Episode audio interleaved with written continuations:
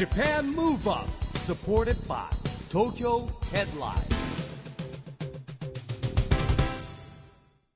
こんばんは日本元気にプロデューサーの一木広治ですナビゲーターのちぐさです。 JAPAN MOVE UP この番組は日本を元気にしようという東京ムーブアッププロジェクトと連携してラジオでも日本を元気にしようというプログラムですはい。また、都市型フリーペーパー、東京ヘッドラインとも連動して、いろいろな角度から日本を盛り上げていきます。はいさあ、市木さん、最近ね、公開録音が多くてですね、はいはい。東京ヘッドラインのことをしっかり聞けてなかったんですけど、うん。スタジオだとね、いつもこうヘッドラインが手元にあって、はい。今月こうこうですね、とかお話できるんですけど、あの、先月からウェブサイトが大幅にリニューアルされたっていう噂だけは聞いたんですけど。まあだから日々毎日当たり前ですいろんなニュースが出てますし、うん。あのーもう動画もですねオリジナル動画あヘッドラインでしか見れない動画も見れるようになりましてですね、あのー本当にいろんなジャンルになってますんで毎日見てくださいえー、じゃあ紙面と合わせて両方ともチェそうックるですすね。っていうだからどっちかっていうと、紙面面はまあ今月1なんで、うんウェブの方のが日々更新で、デイリーですもんね。はい。まあその中でも注目のやつが紙にも出るみたいな感じですね。ぜひ合わせてチェックしていただきたいと思います。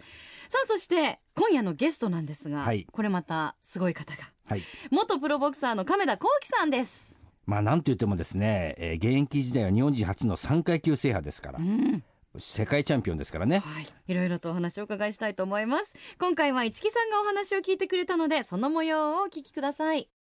JAPAN MOVE UP SUPPORTED BY TOKYO HEADLINE。この番組は東京ヘッドラインの提供でお送りします。JAPAN MOVE UP それでは今夜のゲスト、亀田興毅さんです。こんばんは。こんばんは。よろしくお願いします。えー亀田さんと僕はですね、えー、K1 のね、試合会場なんかでですね、えーよくお会いするんですけれども、そうですね。えーはい。前回もですね、あのー僕はあの、エグザイルの若いメンバーのですね、佐藤大樹っていうのを連れてまして、控室でね、えー亀田さんとはお会いしましたが、で亀田さんも結構、いつも観戦に来てるんですかそうですね K1 は。。結構行ってますねう。んはいこの前の埼玉もはい。行きましたね。えーなるほど。最近すごい盛り上がってますもんね。盛り上がってますよね。うんあの、本当にですね、こう、徐々に徐々にあの、ファンもですね、定着してってうん、盛り上がってるんじゃないかなと思いますけども。でもすごいと思いますよ。だって常に会場は満員じゃな満いでか。員ですすからね、今ね。うんボクシング、ねいや、ボクシングが人気あるじゃないでなすか。かなか難しいですよはい。この前も後楽園ホールでもはいね、試合見に行ったんですけどね。はい。やっぱりメインになってもやっぱ半分近く入ってないですからね。あ、そうですか。ああいうのみたいなちょっと寂しくなりますよね。うんうん。まあ結構あの、K1 なんかの選手ごとにファンがついてたりとか、若い女性とかもいるじゃないですか。うんだからやっぱり僕なんかもう発信だと思うんですけどね。うーんそうなんでしょうね。うんまあ実はあの、私ですね、K1 実行委員会のですね、メディアエグゼクティブプロデューサーというのをやってまして、まあいわゆる普通に K1 を見てくれっていうだけじゃなくてですね、まあいろんなほらあの、まあバラエティに出たりとかですね、まあ雑誌に出たりとかですね、あのフリーペーパー出たりとか、あの、東京ヘッドラインの社長もやってるんで、で K1 選手のあの格闘家のですねイケメン連載みたいなのやったんですよ、まあこれずっとやってまして、まあ、そんな縁でですね、うん。あの K1 なんかもお手伝いするようになったんですけども、あーすごいっすね、いえいえ。ボクシングもなんかちょっとやれやってくださいよ。ボクシングもね あのボクシングでもほら結構なんでしょう。僕らから見てるといろんなタイトルも違って、うん。いろんな選手がいてすごい盛り上がってるよう出るように見えるだけいやですよね。ますけどね。そうなんですよね。あなかなか難しいですよね。ーえーまあでも亀田さんといえばね、まあ、ボクシング界ではもう超有名じゃないですかいや全然なんも大したことないですよ。いやいやいやいや。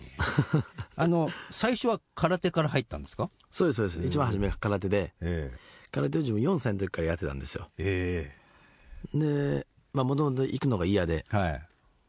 もう無理やり親父に連れて行かれてたんですよね。ああなるほど、まあ将来そのボクシングで世界チャンピオンになるうん。っていうのが、まあ親父の中でな決めてたらしくて、はい。で舞台慣れええ。さすためにはいそういう空手って結構毎年大会ってあるじゃないですか、はいはいええ。その当時ボクシングはそんなになかったんですよ。うん。子供の。はい。今でこそちょっとこうアンダー15とかはい。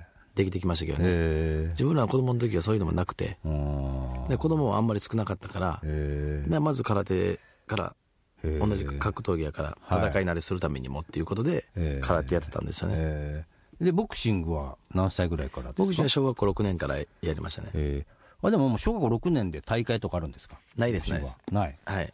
で、まあ、ボクシングもやりながら空手もやりながら両方やってたんですよ。えー。ボクシングと空手ってトレーニングわかんない。こう両立するもんなんですかあれ？自分のやってたのはその、死闘流っていはい。う流派の、えー。あの寸止めなんですよね、はい。その極真空手みたいな、あんなガーンと打つとかじゃなくて、えどっちか言うたらこうタイミング間合いーうん。測って、うん。もう一発この例えば中段突き入れて1本とか、えーね、上段回し蹴りで1本取るとか、うん。で1本取ったらもうその時点で勝ちとか、うん。そういう剣道とかにも似てますよね。ああなるほどね、ねこの距離感なんですよ、はい。この間合いなんですよ、ボクシングもこれがすごい大事で、えだからそのカウンターの技術とかっていうのは、空手からだいぶ学びましたね。ーえ。ー引退されてからはもうどれぐらい経ちます？ちょうど2年ですね。2年か。え、今日10月の？えっ、とですね10月の28日ですねそうですね、えーもう2年です。もうちょうど2年です。あ2年もね経つんだ、でもなんかなんでしょうかねそのまだ若いじゃないですか、そうですね。もうすぐ31になります。うん、来月で。31で引退っていうのははい早いとは思わなかったんですかねでも30までって決めてたんですよ。ああなるほど自分の中で。えーだから別にそんな早いとか遅いとかっていうのはなかったですね。へー17歳にデビューして、で30までで現役するっていう。はいなるほどね。まあでも現役時代でね、まあ、ということはトータルで現役時代は、えー、10 18歳デビューですか？17歳です、ね。17歳デビュー13年。でだから結局引退したのが29になる手前やったんですよ、えだから約12年ですね。プロ生活は。まあ12年って言えば長いって言えば長いですよね。そうですね。一つもえとねうん。回ってますからねうん。うんまあそうですね。普通で言うと例えばねサラリーマンだったら大学卒業して12年働いてるのと一緒じゃないですか。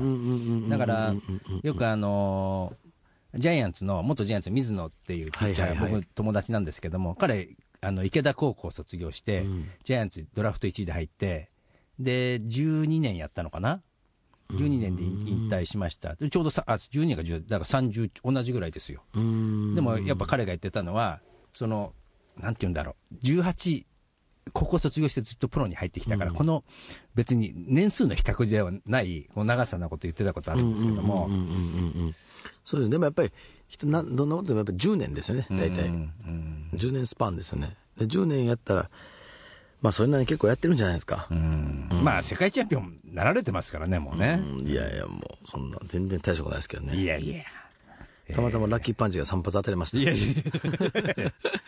えーでもやっぱりその現役時代で一番辛かったことって何ですか？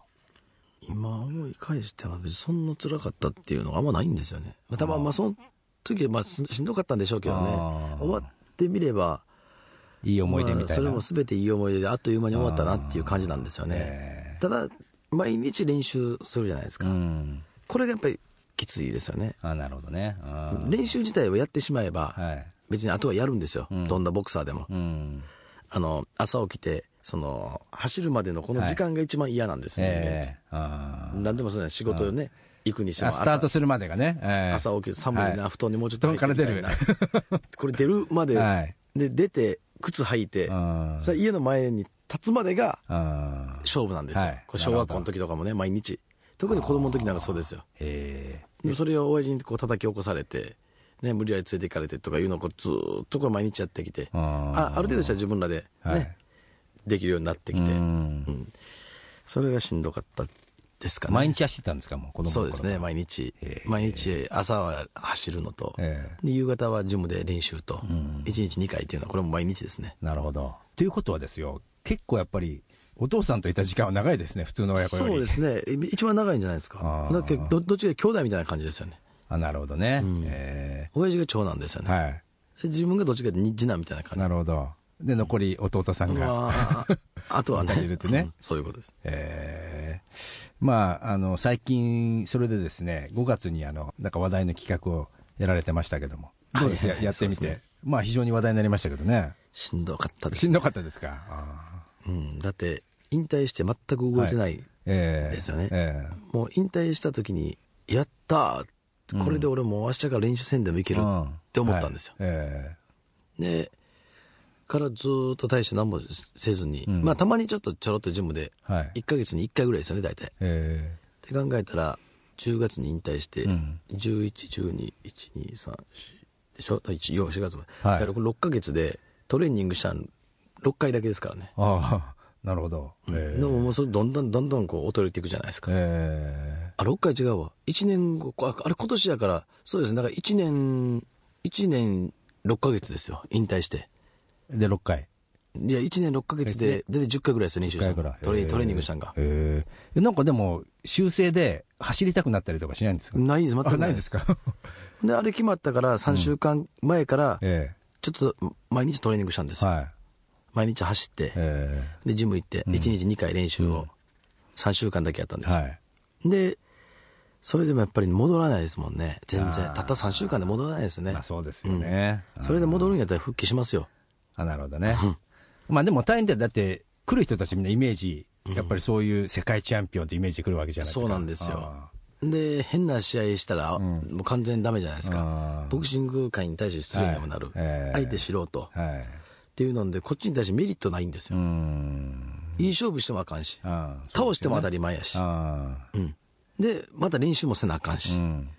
これ何が俺、あん今、なんでやったんですか、じゃあ？なんか、まあとりあえずもね、もう、い気や、がついたら。いや、その、初めにオファー来た時に、ええ一番初め断ってるんですよ、自分は。はい。ええちょっとこれさすがにちょっとやめとくわって。はい。どんな人が来るかもわからんし。そうですよね特に素人って一番難しいんですよ。どんなパンチ出てくるかわからんから。はい。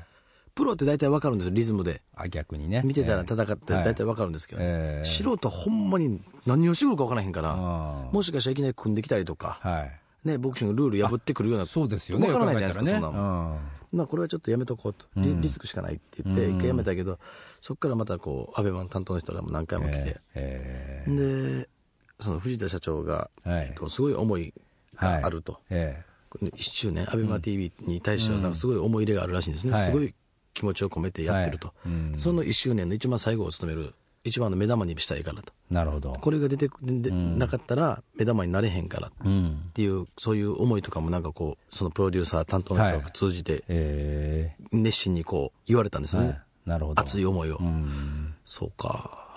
やってみるかみたいなでもそうは言われても俺しんどいしな。でも、こっちもなんか言われたら。なんかそこまで言われるとね。なんかこう、ね、やらなあかんのかなとか思ってきて、ええででも自分自身も今このボクシングっていうものを盛り上げたいっはい。てい。う思いはね、うん。あの誰より誰よりも強いと思ってるんで、うん。じゃあこの、えーボクシングのルールで、うん。ね、これがいい形で放送されれば、ボクシングが盛り上がるかなとか、いや、っていうもの話題は抜群でしたけどね。まあ、たまたまなんですけどね、だって誰もあんな想像も予予想もしないですもん、まあ、予想してたらあんなサーバーなんかパンクしないですよ、誰も。うん。でそれでこれをきっかけに、ん。こうボクシングがちょっとでも広まればいいなっていうのと、アベマ t v の思いとがちょっとこう、ちゃんと重なり合って。素敵ですね。でやろうってなったんですよ、うん。だから決めるまで結構時間かかりましたよ自分も、すごい悩みましたもんね、ええまあ実は藤田社長もこの番組出てるんですけども、出てるんですか、はいあの一応ね私先輩なんでですね藤田社長とはですね。あのアベマ t v で僕も番組持ってるんですけどあのアベマああ t v そうなんですか。って方に。ええそう、まあ、そんな縁もありましてですね、ん。まあ、非常にこう注目してたわけですが。うん。で一方ではですねイクメンとしてですね。はい。結構あの子育てに頑張ってるというふうにも聞いてるんですけども。頑張ってない頑張ってないです。今ってない。3人のお子さん。そうです。はい。何歳ですか？長男が5歳で、はい。で次男が4歳、はい。で三男が2歳です。全員男の子。全部男ですこれまた亀田家みたいな話ですねなんかも。うそうですね、へえ。これもすごいことですよね、たまたまなんですけどたま3人とも全部男が生まれたんですお母さん大変ですよねきっとね。大変と思いますよ。全部男の子毎日ほんで3人見てるじゃないですか。で自分も出ることが多いんで,、はい。えーで家のことは全部ね嫁さんがやってるから、はい。って考えたらやっぱすごいなと思いますよね、えこの前ねえっ、と3人の子供と一緒におったんですよね、はい。ええ。たまたま自分が、まあよよく一緒におるけどただ、うん。嫁さんもいてるじゃないですか、はい嫁さんがいてないっていう状態で自分がおった時もあったんです。よ、はい。これちょっと大丈夫かなっていうねすごいあいつらうるさいんですよ。はい。まあ子供ですからね。怪獣ですよ。あすごい怪獣ですよ。もうこれあえぐいなっていうぐらいあ3人とも言うても何の言うことも聞けへんし 家で暴れ回ってるし、えこれあいつ毎日一人で見てんのかっていうふとパッてこう考えたんですよね。うんそう考えてすごいなと思ってうん、そうですよね。お母さん大変ですよ。うん、いやほんま大変だと思いますよ。でもね子供ってやっぱりほら遊んだり騒ぐのがまあ仕事みたいなもんじゃないですかそうですそうです仕事ですよね、ううん。ん、だから騒ぐのも遊ぶのも仕事やから、うん。もうほとんどほったらかしですよねなるほど。うん。えー。怒ってもう聞かんし。聞かないですか？全然聞けへん。あそ全然聞かないです。一回聞いてるふりするけど、あとまた、また 結局もう、言うても3本後ぐらいからまたうるさいじゃないですか。ああ、言うこと聞いたふりしてからやるっていうのはやっぱり、うん、知恵がついてますね。そうですね。まあ、まあ、知恵ついてますよ。うん。まああのそんなですねお子さんと一緒に元気に活動しているう亀田さんですけれども、えーここでですね亀田さんが日本を元気にするうリクエストを伺いたいんですけれどもあの出演者の方にですねみんなあの自分が元気になる曲っていうのをリクエストをいただいてまして、うん今日はですね亀田さんに日本を元気にする一曲をお願いしたいんですけれどもあのーその自分の子供が幼,、はい。幼稚園のうん。その、えっと、運動会の時になんかこうダンスはいはい。やるっていうことで、えそのダンスのその音楽が、うん。このゆずの、はい。ゆずさんのその「色とりどり」っていうえ。ー歌があるんですよ、はい。それを全然知らなかったんですよ自分は、うん。その時にそれを聞いてる時に、えでそれでお運動会行くじゃないですか、はい。ええ。で運動会でこの人毎日頑張ってたものが運動会でこう一生懸命頑張ってる姿を見た瞬間に、うんその歌もこう入ってきあてなるほどね。いい歌やな。でこいつもよう頑張ったなみたいな。なんかあれ結構感動するシーンじゃないですか。確かに。子供が一生懸命ね、はい。うん。い毎日毎日こう幼稚園でこんなんやってきたあんなんやってきたとか言って、うん。それが一つ形となって現れる日で,、はい。でその音楽がこの歌やったからでこの歌いい歌やなと思って。なるほど。それから結構好きになりましたね。はいわかりました。はい。じゃあゆずさんのですね色とりどり聞いてみましょう。Japan Move Up まあ、亀田さんが元気になるっていうね、えー幼稚園でも盛り上がる曲でしたね。えーゆずさんの色とりどりでした。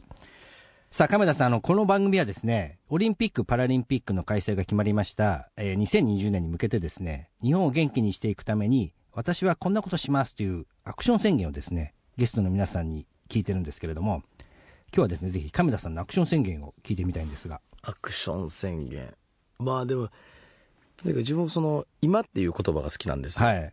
今一生懸命頑張って、うん。これから先の未来も作られていくわけじゃないですか、はいはい未来に向かって今を一生懸命頑張る、うんでも今は頑張ったから過去うんっていうものも素晴らしい過去になってるやろうし、うんでことはやっぱこの今この瞬間を大事に、この瞬間を頑張らなあかんなうん。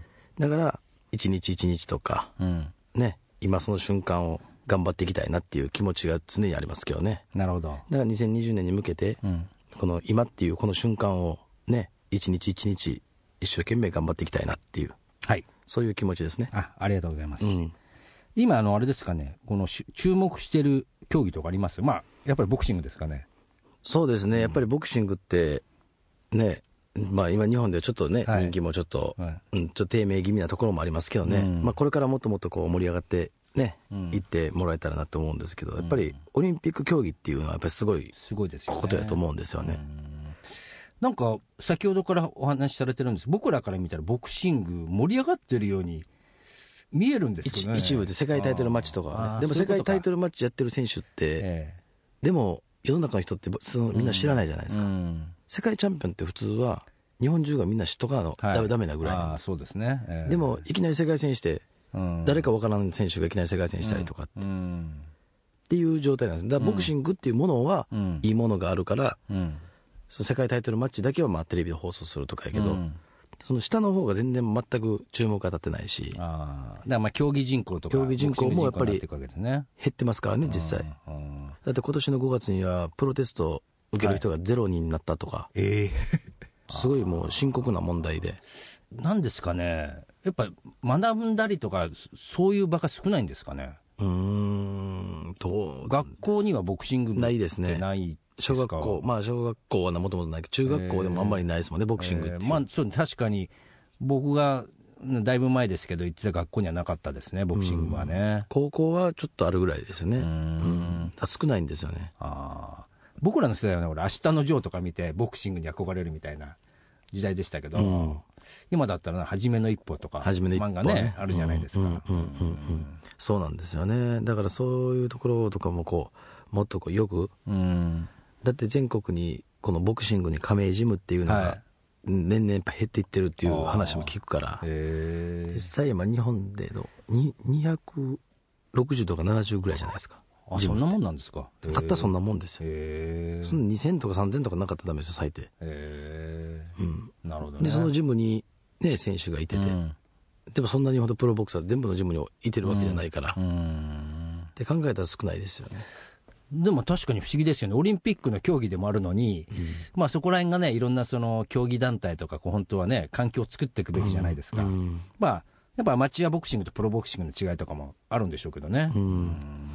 そうなんですね。だから、まあ、自分にできることって、はい。まあ、今の自分の立場でできることって限られてるんですよね、だからその限られた中でも、ボクシングがちょっとでも良くなればいいなっていうことで,、うん。でそのプロテストっていうものはいにちょっとこう、フォーカス当てて、えーっていうのでこの前また ABEMATV ではい。自分が戦ったうん。YouTuber のジョーっていうのが出てて、そのそのジョーをうん。プロボクサーに3ヶ月でするっていうなるほど。企画ができたんですよね、うん。でまあ頑張って、まあ、ジョーもすごい頑張ったから、うんでまあ3ヶ月でプロボクサーになったっていうはい。でこういうのを見せていって、えー1週間はいレレギュラー番組で、はい。ね、今の自分の所所属してる競泳ジムの,、うんあの練習生とかもい結構増え,、ましたからねそういうのでも、えでその知り合いのジムとかもなんあのそういうのの結果でーうん。効果があってちょっとこう会員さんが増えたとか、うん。そういう話聞くと、うん。まあ良かったのかなっていう、なるほどね。うん、でもそういうことをしていてちょっとずつ、まあ、自分に今今自分の立場で置かれた状況でできること、うん。っていうことをやっていくいきたいなと、うん。うん。でも今その人の生き方も子供たちに向けてもそうなんですけど、まあ、多様性っていうのをねダイバーシティとか、まあ、英語で言ってますけど結局そのなんて言うんでしょう AI とか技術が発達とかしてくるとね、まあ、昔で言うともう勉強しとけっていう世界からでも特技って何なんだとか自分が打ち込めるもの何なんだって絶対時代になるはずなんですよね、だからやっぱその、まあ、亀田さんもおっしゃるようにその子供たちが見てこう背中見て憧れたりとかうん。目指したいって思うことってすごく大事だと思うんですよね。でそれをそれぞれやっぱそうそういう人たちが発信していくべきだと思うんですよね。でそういう手段ができる時代になったんじゃないですか、さっきのアベマそうですね。し今 YouTube とかでもありますからね、うんそういうのがすごい今増えてるからどこでも発信しようと思ったらできますからね。そうなんですよね。うん。まあそんなことでですねいろんな活動をしていっていただきたいんですがですね、えーそれからですねこの番組でもう一つあの2020年に向けてですね障害者スポーツを応援しようという東京都がやってますチームビヨンドという運動がありまして、はいはい。えー自分でですね背番号をつけて、まあ、そこのチームビヨンドに入ってもらうんですよ。で、えー障害者スポーツを応援しようっていう運動があるんですけれども、ぜひですね、えー亀田さんに好きな番号と、えーその理由をまずちょっとね、教えてほしいんですけども、うんうんうん番号を自分でつけるとしたら、で、これ、あの、被っても大丈夫です。1番でも001でも、3番でも003でもっていうですね。まあ自分はもう3番ですね。あ、3番ですか。はい。その理由は、3兄弟で今まで頑張ってきてね。あそのなるほど。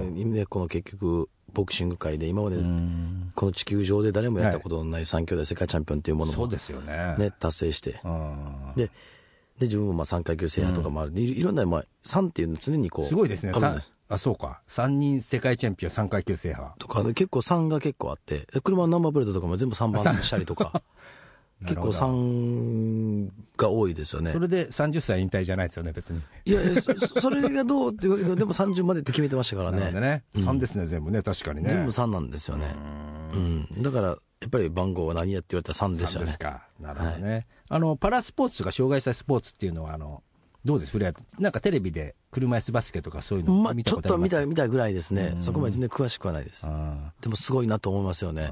その精神力。ね。なかなか自分真似できないですもん。ああ、なるほどね。まああれ、ね、英語ではチャレンジドスポーツっていうぐらいですからね、チャレンジしていくスポーツっていうことなんだと思うんですけれども。なるほどね。うん。すごいですね。うんまあそんなですね、えー亀田さんですが、あの、今のこれからの夢ってあります？夢？うん。うん。まあでもボクシングっていうスポーツがうん。もっとこう身近になるようなそういうなんていうんですかねそういう業界になってね、はい。うん。もらいたいなと思いますよね、うん。だってこれからの子供たちがいざこうプロになってはい。活躍するってなった時に、今の状態やったらうん果たしてどうなのかなって、うん。だって実際世界チャンピオンでもやっぱりそんなにほど稼げてないですからね、ああ、なるほどね。世界チャンピオンでうも。んやっぱり世界チャンピオンになったらうん。世界ってついてるわけでまあそうですよね。なんでうんやっぱりそれなりに稼げないと、うんうんスターですからね、本来はね。まあ本来というか、世界チャンピオンってことか自体がね、そうなんですよ大変なことですかだら。世界チャンピオンって言ってもやっぱりうん1年間で1億円を稼ぐっていうのはなかなかいてないですからね、今日本であでも1億って大きいお金かって言ったら、別にそうでもないと思うんですよ正直な話まあ、業界によってはね、やまあ、野球選手、プロ野球選手は結構多いですもんね。はい年俸1億って多いじゃないですか。うんでも、かたやこっちは世界チャンピオンですよ。そうですね、うん、そういう意味では。で、ね、そんな最終的に自分の手元に残んのって言ったって、そんな大したもんない。だって結局、半分持ってかれるでしょ、税金で。まあ税金がありますからね税金で半分払って、でそんだけ残って、でも、一回負けたら終わりですよ、ボクシング。まあ、確かに厳しいですね。うん。そこで負けたら、次、世界タイトルマッチできるまでにまた時間かかるしもしかしたら引退せなあかんかもわからんし、ってなれば、この1試合にどれだけの思いで挑んでるんやと、うん。人生全部ね、一回置いといてね、その今までのものを全部捨てて、ボクシングだけに集中してやってるわけで、だそれぐらいまで命をかけてやってるから、そういうものをもっとこう、いい風に、確かにね。もっとこう潤うような、うん競技人口が増えるようなこと、そういうまあそうですね業界になってほしいなと思いますよね。まあだから、まずは競技人口が増えなきゃだめですよね。そうですよね。い意味ででそこだからまず底辺拡大ですよね。うんぜひで、僕一つ提案があるんですけど、アベマ TV でね、よくあの、僕子供の頃は、明日のジョーで、みさっき言ってたように、はいはいはい明日のためのその1その2とかやるんですよ。あんうんうんの、トレーナー丹下断平さんが。だから、なんか子供たちでも、こうボクシング興味を持ったらトレーニングできる、うんね、亀田光輝、明日のためのその1その2みたいな、ね、番組があって、んそれを子供たちが見て真似してトレーニング自分でするとかね。ほうほうほうほうなんかそういうのをやってほしいですね。いいじゃないですか。なんかちょっとそれ、藤田社長に提案しててく あ、ださい。わかりました。後で LINE してください。何かねね、いい形でできればなと思うんですよね。まあ、そんなことでですね、えーはい。亀田光輝さんにはですね、これからの活躍も、えーぜひ期待したいと思いますんで、いやいや今日はどうもありがとうございました。はい、こちらこそありがとうございました。はい。今夜のゲストは亀田光輝さんでした。Japan Move Up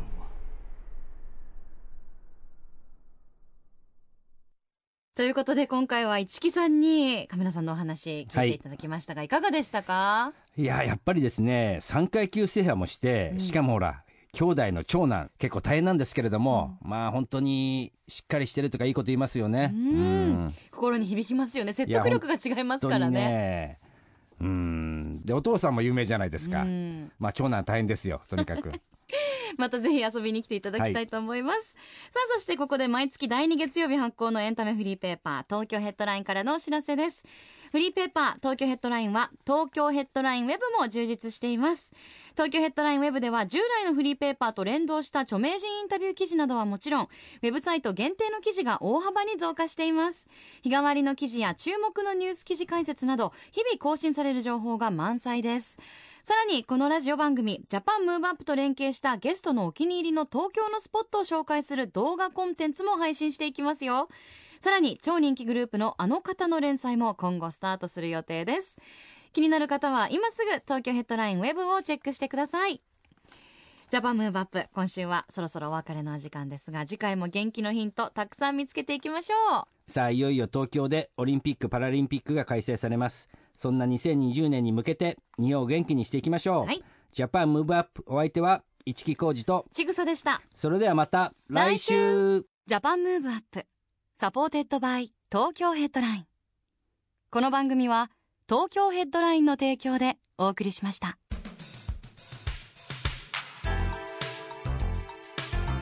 Japan Move Up